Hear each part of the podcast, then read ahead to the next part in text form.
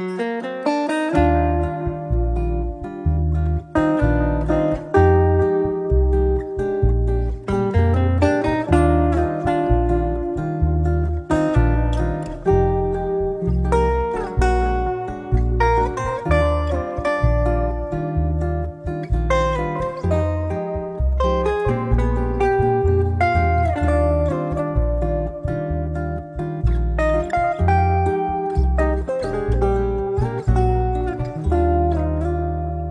大家好，这里是柳林风声读书播客，一个放肆阅读的节目。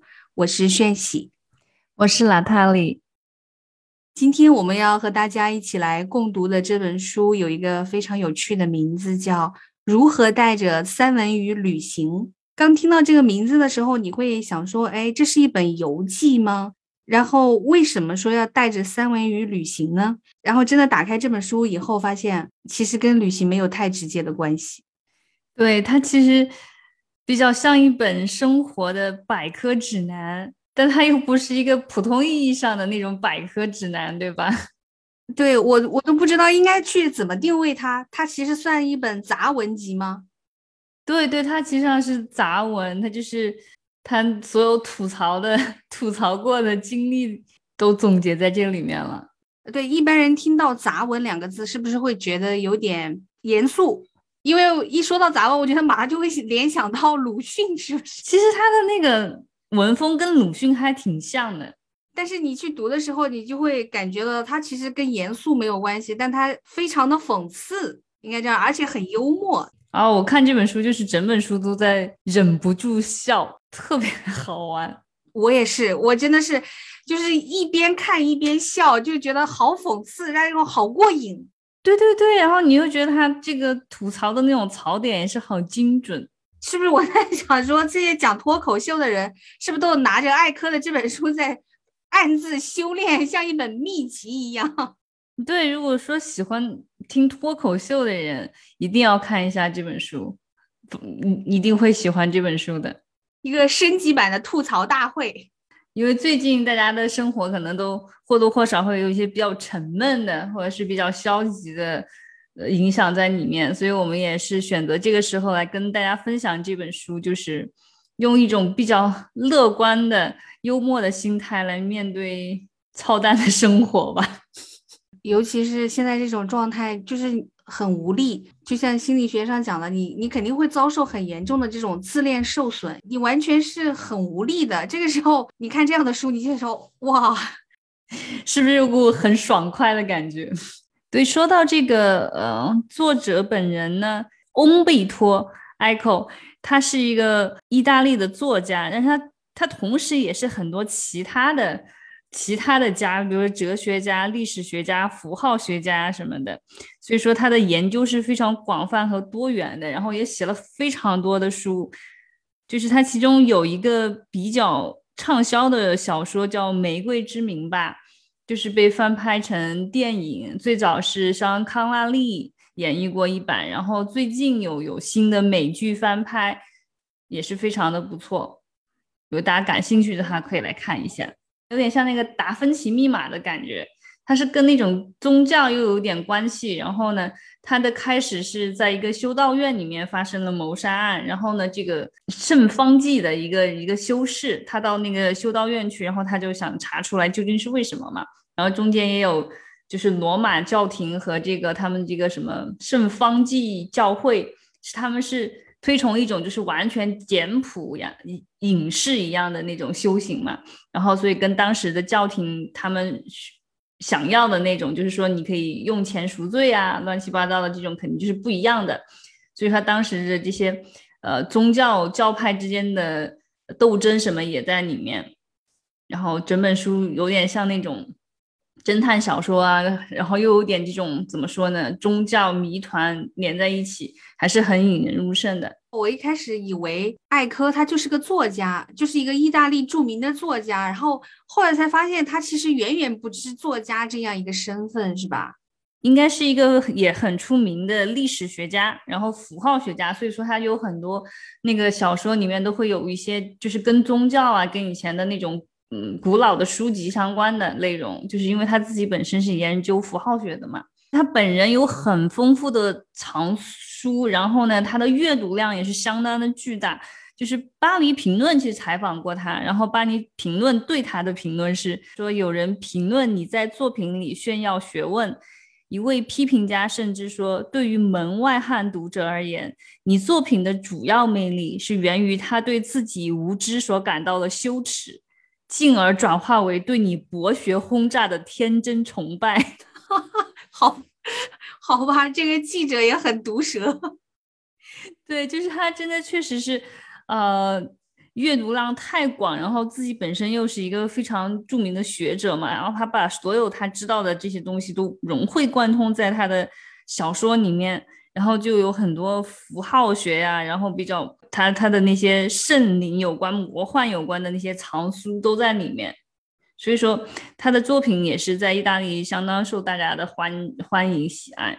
我看到有评论说，他其实不仅仅是在意大利，他在整个欧洲都是非常著名的这样一个公共知识分子。就是他也写了非常多这种评论性的文章。就这个人 生命力其实极其旺盛，而且他关注的点也非常的多，很丰富多元。对对对，而且他还是一个特别出名的吃货，因为比较出名的还有一本小说叫《布拉格公墓》。然后他在里面其实就有很多篇幅去写，就是各种美食要怎么去制作啊，然后他最喜欢吃的东西啊什么的。然后他其实在里面他就写，他说：“我爱什么呢？我脑子里浮现出不值得我爱的面孔，我只知道自己爱珍馐美味。只要听到人家提起巴黎银塔餐厅的名字，我就感到浑身颤抖。”是这样子的一个吃货，真的也是不负意大利人的盛名。所以，真的在意大利人身上有两样东西绝不会让你失望，就是对美食的鉴赏和毒舌啊。对这方面，你是最有发言权的，因为毕竟你是意大利媳妇儿，是吧？每一次家庭聚会，然后你就会发现你是到了一个吐槽大会的现场，就是他们。这种亲戚之间相互的攻击都是火力全开、毫不留情的。然后我觉得特别好笑，就是呃，我我第一次去见家长嘛，是有一年的圣诞节，然后就一起去嘛，也是他的叔叔他们第一次见到我嘛。然后他其中就是不知道说到什么的时候，可能就说到他们过去的哪一个邻居。比较作风比较夸张浮夸，比较做作嘛，然后他就他他的那个叔叔就用了一个词叫做低洼，说那个人是个低洼什么的。然后当时我先生就怕我不懂低洼是什么意思，然后他就在旁边说：“哦，你知不知道低洼是啥意思？”然后他叔叔就听到了嘛，然后他叔叔就就在旁边就说：“说你就是个低洼本娃，他都嫁给你了，他还不知道低洼是啥吗？”说你就是 Diva 的精彩演绎，哎呦，给我笑的不行。然后还有一次也是这种家庭饭局，就提到他们以前住的那个小区嘛，因为他们以前那个意大利人的聚居区比较老。然后呢，当时可能也还有神父啊什么的，就是他们可能还现在基本上没有什么人去了。可能他还小的时候，那种宗教气氛还比较浓嘛，就要去那个什么做礼拜啊什么的。然后就讲到这个。神父就是侵犯小男孩的事情，然后呢，然后我先生就说说，反正他没敢对我干啥，他没敢对我上下其手什么的嘛。然后我婆婆 就在旁边插嘴就说，那是因为他知道你是个大嘴巴，根本就保守不住秘密，谁谁来给你找这个麻烦？太好笑了，我觉得他们家真的是，哎呀，是一个守不住秘密的家庭。所以说为什么？最终没有成为意大利的黑手党，跑到蒙特利尔来，估计也是守不住秘密吧，因为蛮蛮有意思的。然后争得面红耳赤的，下一次也就无所谓了，反正睁完眼就完了，也不会生气什么的。我觉得这样其实也很有那个家庭的氛围，幽默的人总是更有趣吧，而且他会让周围的人带来欢乐。我觉得看艾科的这本。如何带着三文鱼旅行去旅行啊？这本书的时候，你就会觉得他虽然说很多地方非常的毒舌啊什么的，但是他其实也是有他自己的边界的，就是他也不是乱吐槽的。但是你就会觉得吐槽的那些点啊，就是很精准。对呀，那就是他们各种吐槽。然后有一次讲到，就是他们很多年也没有回意大利去了嘛，然后就说到罗马什么的，然后就说罗马确实是个特别热情好客的地方，也好玩也好看什么的。然后就是要小心你的钱包。然后他们就吐槽说，这个如果你不注意的话，你这个低头一看，你兜里可能会除了你自己的手，还要多出好几只手来。然后他们也确实是啥啥都吐槽，他们对他们自己吐槽也是一点都不留情。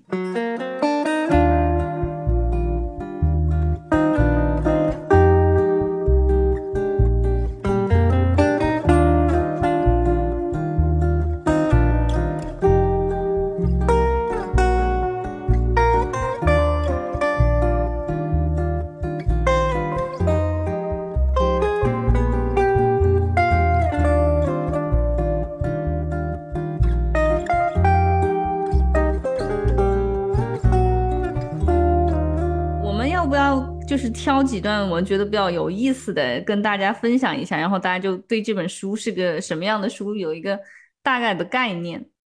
反正我觉得好几个都都特别搞笑，但我觉得最好最好笑的还是他的那个带着三文鱼去旅行的那个，我是觉得特别好笑。但是他那个主要是好笑，还有其他的有一些吐槽，就是真的是非常的犀利。他其中讲到一个就是如何做那个艺术品名录的嘛，其中吐槽到就是这个文章的建议是要给什么样的人，然后他其中谈到说，因为各种复杂的原因，那些评论性文章通常是给其他的艺术评论家读的，文章中谈及的艺术家极少有机会亲自读到文章，因为他们要么没有订阅这本杂志，要么两百年前就已经死了。他第一篇就是如何扮演一个印第安人，那个不是我最喜欢的文章，但是好像就是说他在第一篇出现，你就很容易的找到他到底是一样一本怎么样的书。他开篇的那个文章就说怎么样演好印第安人，就是说讽刺这种在西部片里面印第安人的这种怎么说呢？这种偏见吧，在里面。这样的符号化他们，标签化他们，对，在这种西部片里面，对人家进行这样子一种简单的符号化，让人显得很愚蠢。他在这里面，他就很很直白的用这个像指南一样的东西去讽刺他们，对吧？他说：“你进攻之前，你要注意的是，绝不能马上发起进攻，应该提前几天到达，点燃烽火，等对手远远注意到你。”确保他们有时间来通知上级。第三，所到之处一定要留下各种痕迹，马蹄印、篝火以及部落标识、护身符和羽毛，真的就各种讽刺。是他就是你，你身为一个印第安人，尤其是你在西部片里面表演一个印第安人的身份的时候，你所做的一切都是要确保美国人可以干掉你。他通篇所有的文章基本上都是这样子，他。题目是一个什么什么指南，但实际上就是在对某一些现象或者是某一些呃他遇到的让人特别无语的事情进行吐槽。确实，一开始光听名字的时候，你真的会以为是个本游记吗？是要讲什么旅行中的注意事项吗？其实完全不是，对吧？为什么选它来做名字？我也觉得可能通篇觉得这个故事比较有趣。出差的过程当中，他买了一条三文鱼。然后那个店家就跟他说，最好是把它放到冰箱里冷藏，但是那个酒店的冰箱里面塞满了各种酒水、零食什么的，所以他就必须要把那些东西拿出来，才能放得进去他那条三文鱼。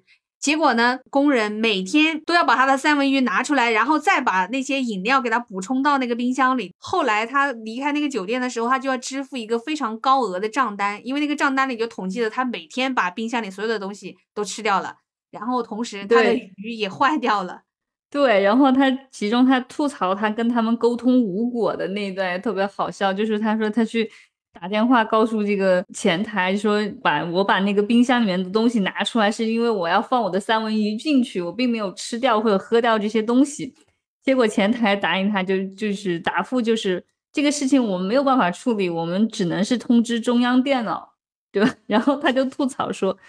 这个问题解决不了，是因为这家宾馆的大部分服务员都不说英语，所以无法进行口头交流，必须要跟他们说 basic 语言，给我笑死了。还有一篇更也很好笑，就讲什么如何购买飞机上的小玩意儿。然后他就说他坐飞机的时候就看那个就是那种购物说明上面给你推推各种小玩意儿让你买嘛。然后他就觉得有些东西真的是特别的搞笑。然后他他其中举了一个例也是让我笑死。他说有一个叫做呼噜亭子器的东西，它看起来像一个手表。但是很沉，就是差不多有一公斤那么重。然后他就说他的他对此的推荐是，你可以和已经同居十几年的睡觉伴侣睡的时候用。如果说你打算一夜情的话，就算了，因为带着一公斤多重的手表做爱可能会引起附带的事故。他讲这一就是你刚才讲到他讲如何购买飞机上的小玩意儿的时候，就是他其实有好几篇是讲到这种消费主义的问题啊，就是讲人是怎么样被这种消费主义裹挟的。我看到这几篇的时候，其实我还真的很有感触。我刚才讲到，就可能因为现在疫情隔离在这里一两个月了，其实你什么也不能买，你也买不到什么东西。你瞬间就觉得啊，其实你过去这样子不停的买买买，其实好多东西都是毫无必要的。就是你很多时候就是因为广告跟你讲这个东西怎么怎么怎么样，然后你一听你就毫不犹豫的，你就根本没有经过任何大脑的思考，然后你就买了，你也不管那个东西买来以后是不是真的对你的生活有所改善。其实很多时候你就是买了一大堆垃圾，然后买来以后可能你也不用了。就是你买了这个东西以后，它会反而让你的生活变成了一种负担，变得更复杂。就是市面上很多的商品的这种生产，其实就是为了让我们的生活变得更复杂了。对，但还有一个特别搞笑的吐槽是那个，我我我也想笑。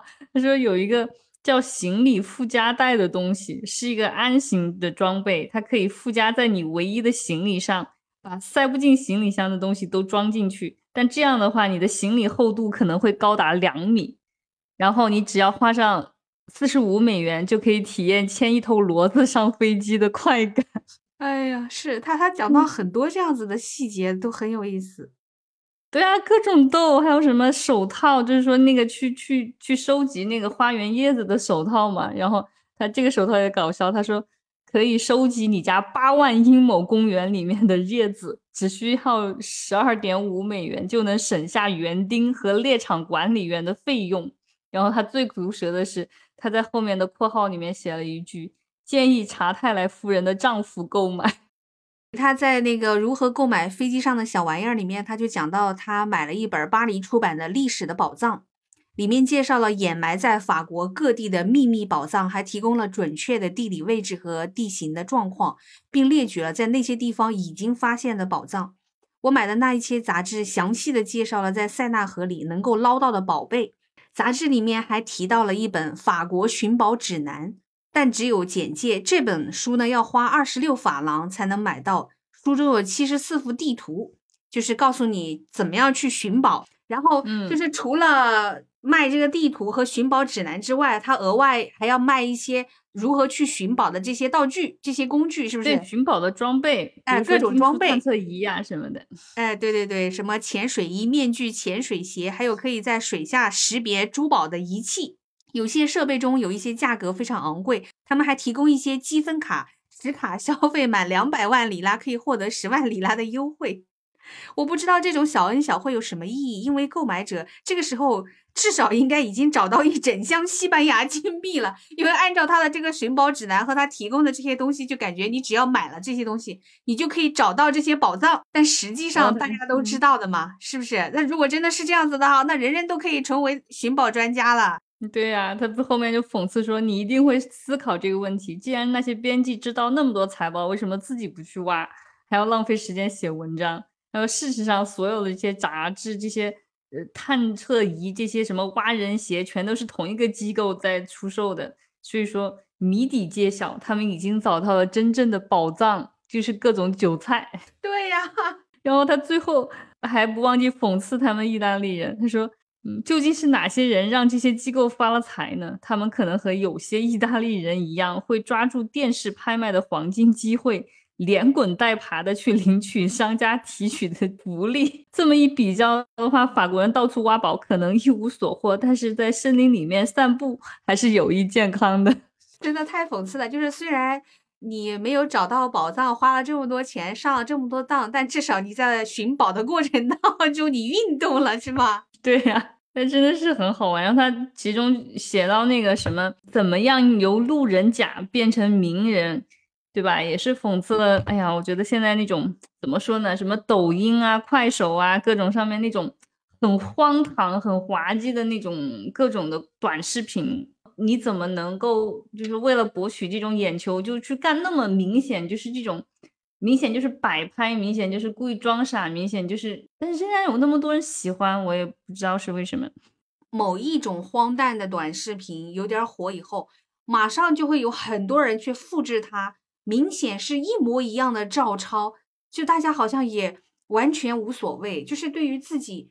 完全是在模仿别人、copy 别人的这个行为本身，他们好像也毫无顾忌，也不在意，完全不在意，只要博取到一点点流量，就是他的一切只是为了流量。对，然后他其中说的，就说这种对露脸的狂热，到就是原来的话，在过去的观念里面，我们会觉得有一些名声，它其实上是并不光彩的，但现在这种羞耻感就彻底的消失了，就是。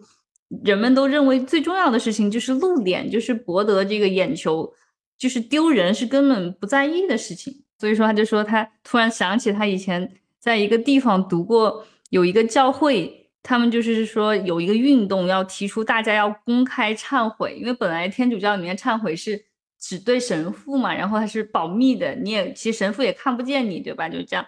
他说有一个教会要提出大家要公开忏悔，他就说。哎，我对此有同感。说，我觉得只对一个人的耳朵说自己的丑事有什么劲呢？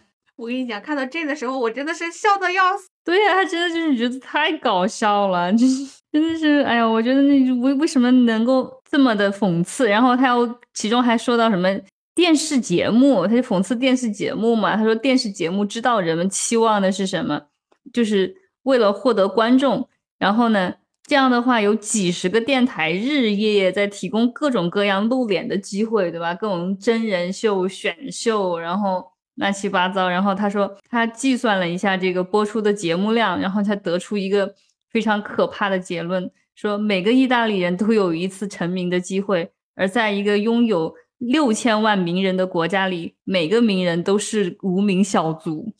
互联网上这种猎奇出名的这种，就是感觉热不了几天就失踪了那种感觉，就谁还会记得他呢？就是新人不断的在翻旧人，是吧？对呀，所以就是真的，每个人都有一次成名的机会，每个人成名都，每个人都成名了以后，每个人就都也只是无名小卒。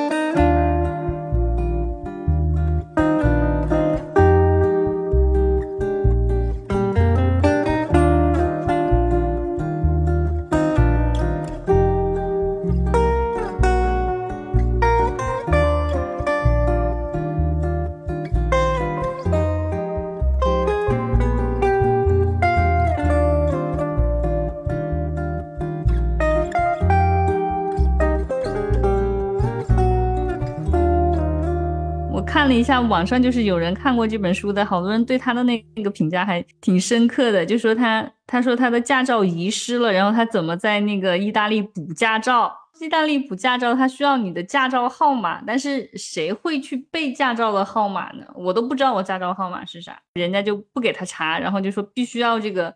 旧的驾照号码才能换到新驾照，然后为为此他就走了后门，找了很多关系，乱七八糟的。然后他后面吐槽了一句话说：“也许我想的过于简单，也许真的办驾照没有那么容易。”他说：“我想说，在这个驾照故事的背后，可能有境外势力操纵。”太好笑了，嗯，其实办这个驾照是非常简单的嘛，这个驾照就是说任何三流印刷厂都能刷出来，为什么要花那么久的时间都办不出来？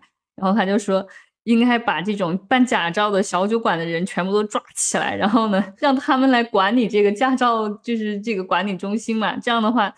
他们就可以通过工作来赎罪，这样一来就省去了关押的房间，又能让他们发挥所长，然后又可以让别人就是更快的拿到驾照。这个我问了一下，确实真的有可能花两三年才办得到。反正意意大利的这种拖拉和官僚也是这个出了名。特别好玩的有一篇，但我觉得还还蛮有哲理的那个，就是那个叫如何开始如何收尾的那个嘛。然后他就是说到他读书的时候很穷，然后呢就是没有钱去看戏剧嘛，然后他就呃找到了一个人，就是在在那个剧院卖票的人，然后每次就给他一点，给他一百里拉，然后他就偷偷跑进去看。但是他因为他们学校宿舍要十二点就关门嘛，所以他从来就没有看到那个结尾。后来他有一个朋友叫做保罗，因为他是要去那个打工嘛，所以说他每一次都是看不到前面。他打工完了以后去就是那个结尾，所以说保罗就永远都只知道结尾，不知道怎么开始的。对，因为那个保罗总是要等到最后一个观众进场，他才能够进去看戏，然后总是会有观众迟到。所以导致他每一次都没有看到戏的开头，而艾科因为每一次都要提前十分钟退场赶回宿舍，所以他每一次都看不到戏的结局。对呀，所以他就吐槽，他说：“我和我的朋友保罗互通有无，可以想见我们会度过精彩的晚年。我们俩会坐在香江农色的院子上，用好几年的时间讲述我们知道的事情，一个讲开头，一个讲结尾。”每一次答案揭晓，我们就会欢喜的惊叫起来。真的是这样吗？原来是这样啊！我觉得太好笑了。然后他最后讲的那个话还挺有意思的。他说：“这样我们会不会更幸福？还是说我们会失去那种戏如人生的感觉？当初我们进去的时候，大事件可能已经发生。”我们出场的时候也不知道别人的命运会是如何，就就是我觉得他确实也是这样。就是想想我们的人生也是这样，我们出生的时候可能很多大事件已经发生了，我们走的时候就也不知道，对吧？命运对其他的人的安排会是怎么样的？他的这种辛辣和讽刺里面，往往又有很深的思考，就是看起来很搞笑的这些背后，其实是有他很深刻的观察。所以你一边看觉得哇好毒舌，另外一方面你会觉得啊是啊，可能就生活就是这样吧，就是你有有的时候你看完也会一声叹息，就是这种感觉。他在那个如何过海关的那一个那个那一篇文章里面，他实际上是虚构了一个开场，对吧？他的虚构就是他把他众多的情妇 谋杀了一个，然后呢把他放到箱子里面，对吧？然后呢就是。把他带过了海关，因为他很有钱，他买了头等舱。他说这个没有人管他，说我把切好的尸体放在两只鸭嘴兽皮箱里，要用到鸭嘴兽那么稀罕的东西，可见是多么的有钱和这个上层阶级。他说还有一张这个海包海关申报单交给这个列车员，上面说他随身带了十几万法郎，然后也没有人去查他。更棒的是，为了避免毒瘾发作，我还随身携带了大量吗啡，接近八九百克的可卡因，以及一幅提枪的画。然后他就这样安全的混过了海关。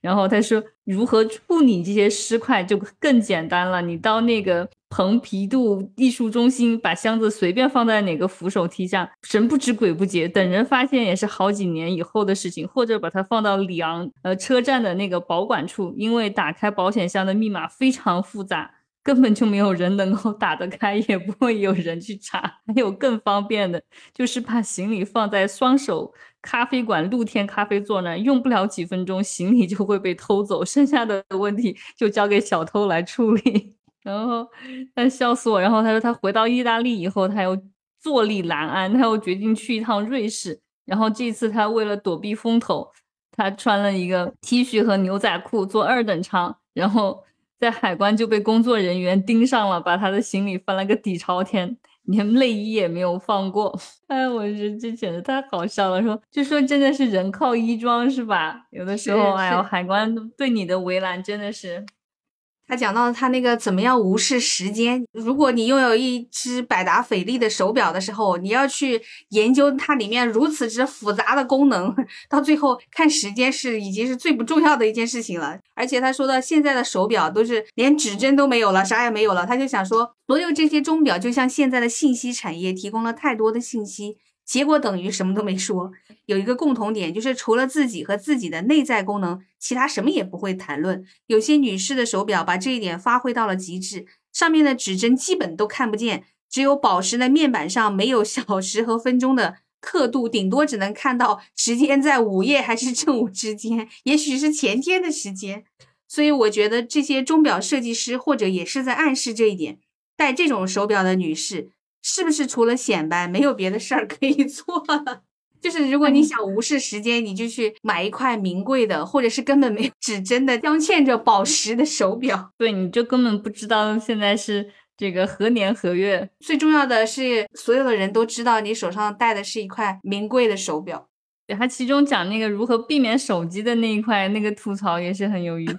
他说：“真正的有钱人才不会自己接电话呢。”然后说：“这个即使是比较基层的管理者，成功的标志。”成功有两个标志，是私人洗手间的钥匙和替你回话的秘书。他会说主管现在不在。他在里面讽刺，就是讲那个什么，有一些人就是特别愿意在公众场合展现自己的忙碌，有很多人找他们，尤其谈论一些生意上的事务，对吧？我们经常会在机场或者是在餐馆、在火车上被迫听到通话内容，通常涉及。付款转账、金属原料有没有送到？如此重要的事情，拿着手机的人总会摆出一副洛克菲勒的派头，有没有？就以前总是有那种人在星巴克谈个几十亿的大生意。他讲到那个也也很搞笑的，他讲嗯，就是在如何摆脱传真机里面这篇文章里面，他就是讲到，他说。所有的科学技术都会遵守一条定律嘛，就是革命性的新发明一旦得到普及，就会变得没法用了。就比如说刚开始有火车的时候，以前我们坐火车从一个城市到另外一个城市要两个小时，对吧？后来汽车出现了，可能一个小时就能到达。但是刚开始因为汽车非常昂贵，所以不会堵车。那你有钱人才有汽车。但后来汽车 越来越便宜，就大部分人都买得起汽车了，路上就开始塞车了。坐火车反而是更快了。想象一下事情有多么的荒唐，在汽车的时代，呼吁大家都去乘坐公共交通，因为旅客你只要接受自己是个平民百姓，反倒是比那些有钱有势的人能够更早的到达目的地。怎么说呢？可能在北美的话，这个这个事情可能行不通，因为北美的火车真的是很慢。对，后来他不是讲了一篇。在美国坐火车嘛，对吧？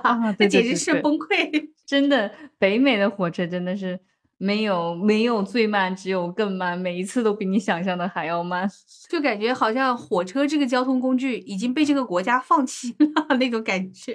对，它好像就是自从几百年前修好以后就没有打算更新换代的那个感觉。坐火车反倒成了一种有钱有闲的享受啊！就是你要有这么多空闲的时间在上面去打发，而且还贵。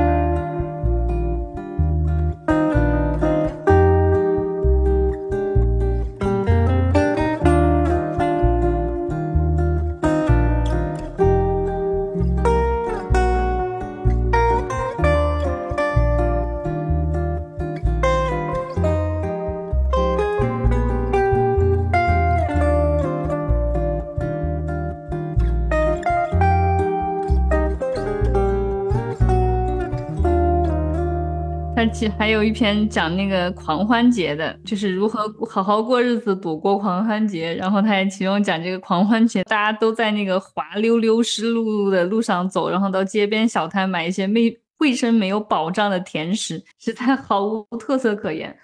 就是你明明知道，比如说你去一个旅游景点，或者是过一个这样子的节，那个东西卖的那些东西又贵又难吃，但是你好像你必须要这样一样，你才是融入了这个氛围。所以就好像有一些什么古镇，对吧？有一段时间很流行。你去那个古镇，其实我觉得全国百分之八十的古镇卖的东西都一模一样，所有的东西都是一样的。但是你觉得好像你去了，你没有去逛，也是个遗憾。我突然想起了，他有一篇文章，其实我印象是非常深刻的，就是他讲那个如何吃冰激凌。其实如何吃冰激凌，他讲的就是那种消费主义什么的，是吧？两块钱可以买一个甜筒，但是四块钱可以买一根儿那种夹心的雪糕，就是四块钱买到的那个是更高级一点的，然后两块钱就是买到一个普通的那个蛋卷甜筒嘛。然后他说他小时候一直以来都有一个梦想，就是买两根甜筒，一只手拿一个，然后就觉得那样走起来很气派，是不是？但是他的父母永远都不愿意这样子，因为他父母会想着说，既然花了四块钱。那你为什么不吃那个夹心儿的雪糕呢？那个雪糕更高级，是不是更好、更值得？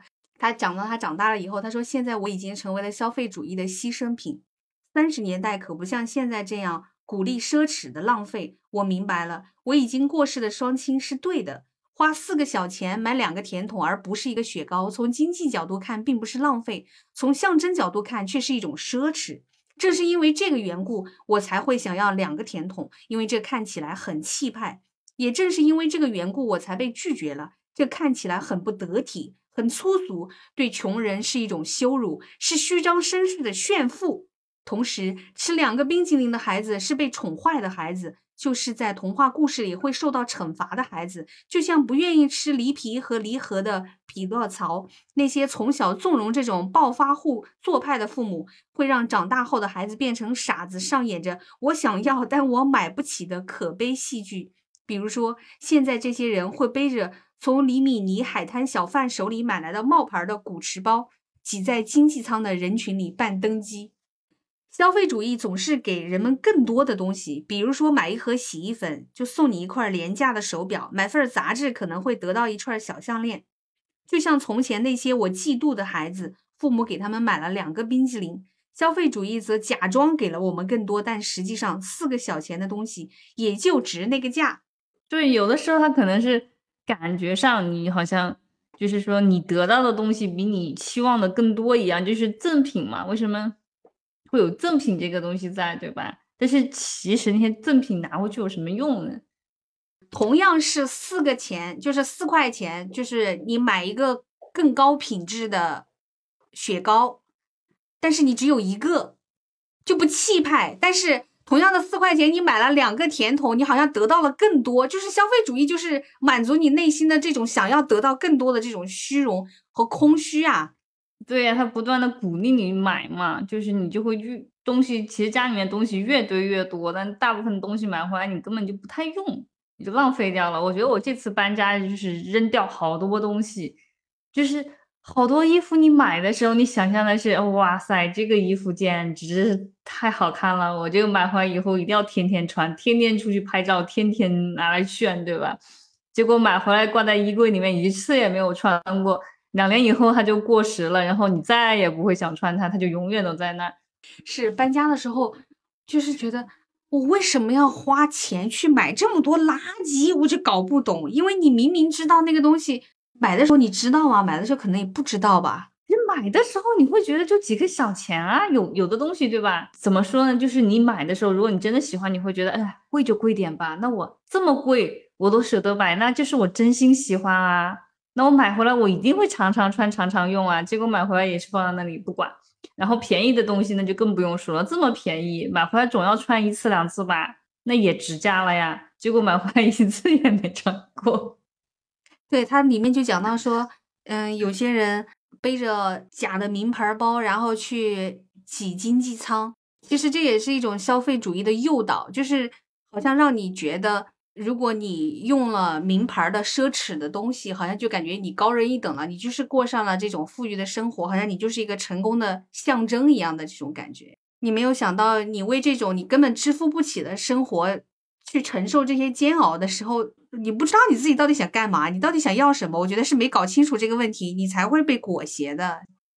但我觉得很多人其实都是被这种消费主义的这种广告啊，还有这种各种媒体啊，对吧？然后各种网红啊，不停的向你，其实他们推销的并不是商品本身，是一种愿景，一种一种期望，对吧？就是你有了这个东西，你就能跟谁谁谁一样。他并不是说直接的是卖这个东西给你，他卖的是一种想象。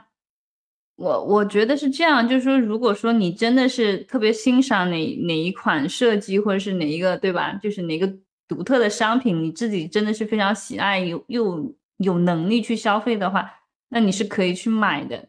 但是有没有必要说是因为需要别人给你的赞同，或者是你觉得这是一个成功的标志，所以你去买它？这个我就嗯不太赞成，因为我觉得其实。平心而论，好多这种国际大牌，它的设计也不是都那么美的，有的时候真的也就是一个 logo 在那里，质量也没有那么好。如果说把那个 logo 给抹掉，或者是把那个 logo 换成其他东西，对吧？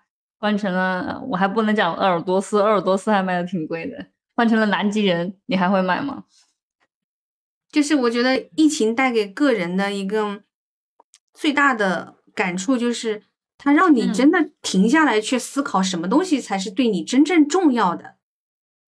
对，是这样。而且我觉得，呃，那疫情当中的话，那肯定每个人最先感受到的，当然就是身体健康是很重要的。就是这个时候，你的抵抗力好不好？你有没有什么基础疾病？这些东西就显得尤为重要。那可能也会开始考虑，就是说我付出这么多时间，我去工作，我去挣一些钱，但是我损害了我的身体，值不值得？这个问题我可能会有很多人去考虑了。还有就是说。我需不需要这么多的消费？因为疫情，大家都在家里面嘛。那你关着你这些衣服，你你穿去给谁看呢？我其实我其实也挺佩服有一些，对吧？一些博主或网红或什么人，就是在疫情封锁期间，还每天在家精心打扮，然后还拍各种视频。我我觉得其实我也挺钦佩的，因为我自己如果说待在家里不出门的话，那肯定是什么最舒服我就穿什么。不出门的话，你也没有必要就是。对吧？你要穿着晚礼服洗衣做饭也也不方便的，所以我觉得其实好多你就会发现好多平常的消费是真的很不必要。你会发现没有那些东西你一样过了，特别现在对吧？就是快递什么也送不进来，你也没有办法网购。对你突然间意识到，其实你真正需要的东西很少，而且真正对你来说很重要的东西也没有你原来想象的那么多。对，好多人都会说，就是因为一直有人在在问嘛，就说那这个疫情结束以后，我们的生活还不会回归正常。那很多人的观点就是说，生活永远不会回归到疫情前那个样子了。就是说，这个疫情已经永永远远的改变了我们的生活，就是我们的生活不可能再回到原来那个样子。它对我们的改变是非常深远的，不知道会发生什么事情。但是还是就是说，吐槽归吐槽，但是还是要好好生活，好好爱自己。我现在也是有那样一种感受，就是我们刚才说到吐槽啊，就是其实生活当中，当我们遇到一些让我们感受不好的事情的时候，很多时候或者很多人他会选择沉默，就忍受。有的时候我们会觉得说，我要如果表达了我的愤怒，会显得很不得体，也不想让别人看到自己狰狞的样子，更不想让别人看到自己无助和脆弱的样子。所以，即便是遭受了一些不好的事情，就是自己一个人默默的扛着，我觉得这可能是很多东方人的一种行为习惯吧。对，是的。但是我现在会有一种新的想法，就是觉得，当然沉默也是你的权利，可是不沉默也是你的权利，你是可以选择不沉默的。就是当你选择了不沉默的时候，那我觉得像这样，你去反讽的表达一些事情。然后表达你的一些，用一种很幽默的方式去表达你的一些观点，我觉得其实是非常智慧的一个选择，是一个很智慧的姿态吧。我就觉得，我会越来越欣赏敢于发声的人。就是如有些事情，比如说你你忍耐下来了，可能你会助长了这个行为持续的不断的在发生在别人的身上，直到有一个人奋起反抗，或者是把这个事情说出来，才会让这个世界不会继续恶化下去。对，就还是还是很需要有人发声的，就是说有的时候选择什么样的方式，对吧，来发声，我觉得也很重要。而且我觉得，就算是对于普通人来讲，你也许不想改变什么，但我觉得你通过一定的方法去宣泄吧，就是说你表达你内心的情绪，你哪怕就是说你不想改变任何事情，但你起码可以呃缓解一下你的情绪嘛，也 也有益于身心健康。我觉得有的时候碰到什么不开心的事情。这个吐吐槽，然后大家笑一笑，这个事情也就过去了，然后你也不会放在心上，对吧？就是还可以继续把这个事情放下，以后继续好好的生活。我觉得这个也挺好的。我觉得这个这次疫情可能也是让更多人有这方面的体会吧。平常的时候，可能好多事情你不太能够体会，你可能觉得，哎，这个人怎么就是这么，嗯，怎么说呢？这么不听话，或者是这么不顺从，不堪一击什么的不。对对，或者是不堪一击啊，或者是心理这么脆弱啊什么的，就是有的时候你会这样特别主观的去评价别人，但就是说这个事情来了以后，可能会大家都会在一定的程度上可能会更加更加的宽容吧。我更加想到，其实有的时候有一些事情发生在别人身上，也是有他很无奈的地方，因为这个疫情也会让每个人都看到，其实没有一个人可以置身事外的。对，哎，我我那天我看了，我听了一个节目，就是那个好像是好像是不合时宜吧，它里面讲的是找在方舱里面找到一个真实的社会嘛，当时他其实在在当中其实也有点吐槽的那个心态，他就说其实他到了，他一开始他是很害怕进方舱的嘛，但后来他进方舱以后，他他突然发现其实方舱才更接近原来的真实的社会，因为到那去以后你会发现人在方舱里面更像一个人了。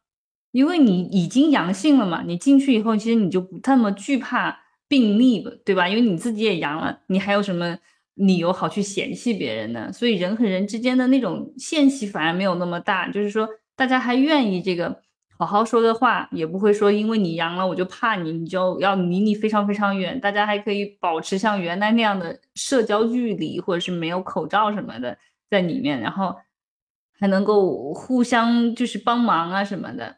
就是看起来好像回到了原来没有疫情、没有口罩的那个时代。他说，你想想来也觉得挺讽刺的。这方舱里面反而找到了更像是真实社会的那种感觉，不像外面的那个，就是呃没有被送进方舱的人，但大家都在隔离，反而是互相猜忌。哎呀，谁谁家又阳了呀？要不要赶走啊？要不要留在小区里面？又又就是污染空气啊什么的。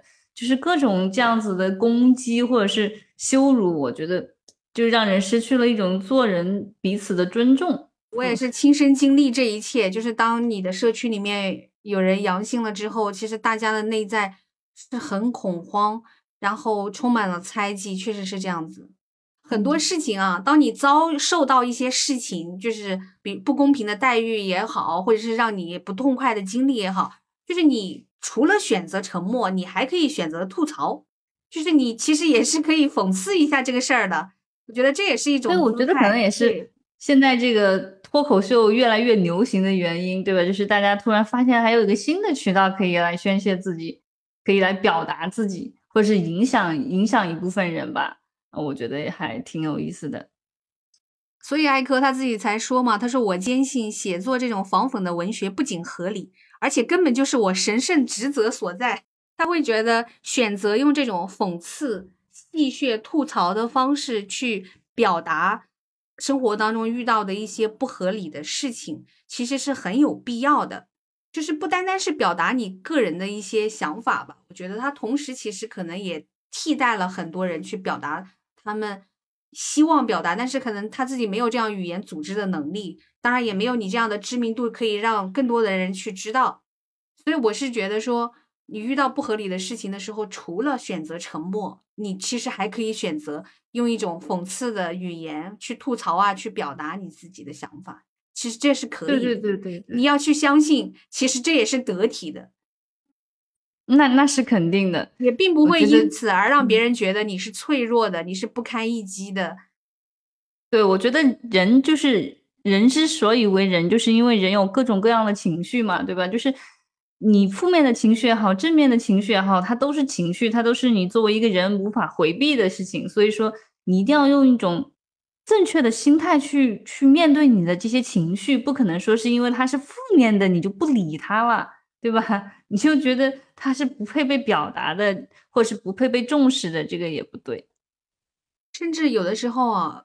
你看到一个人，如果他永远都是一个很积极向上的一种状态，他好像从来没有任何负面的情绪的时候，你就会想说，好像这个人是不是有点不太真实？因为一个真实的人，他是一定会有他自己喜欢和不喜欢的，他难过的时候的，对啊，是我们恐惧自己会有负面的情绪，害怕自己如果表达了负面，就显得自己不积极向上了。对啊，就是到东方的文化里面是这样子的，你不能显示你是一个很脆弱的人，或者是你是一个情绪不稳定的人，就觉得你这些人不可靠、不稳重。我我们小的时候对吧，就一直在听这些话。对，如果你喜形于色，就说明你这个人不够聪慧，没有没有手腕。所以说，真的还是希望大家都能够活得更更随性一点，对吧？因为真的生活里面充满太多太多太多不可预料的事情。希望大家都能好好照顾自己的情绪，都能够活出真实、真实的自己吧。对呀，不用去想太远的事情，就是这个事情将来会造成一个什么样的后果。但是首先你是当下，你过得好不好其实很重要。你把当下的这个事情及时的把这个情绪去疏导了，肯定比他掩藏在你的心底里面去慢慢的发酵和酝酿要来的好得多。那我们今天的分享就到这里喽，希望大家有时间能去看一下这本书，希望它能够在你不开心的时候给你带来会心一笑。再见，拜拜。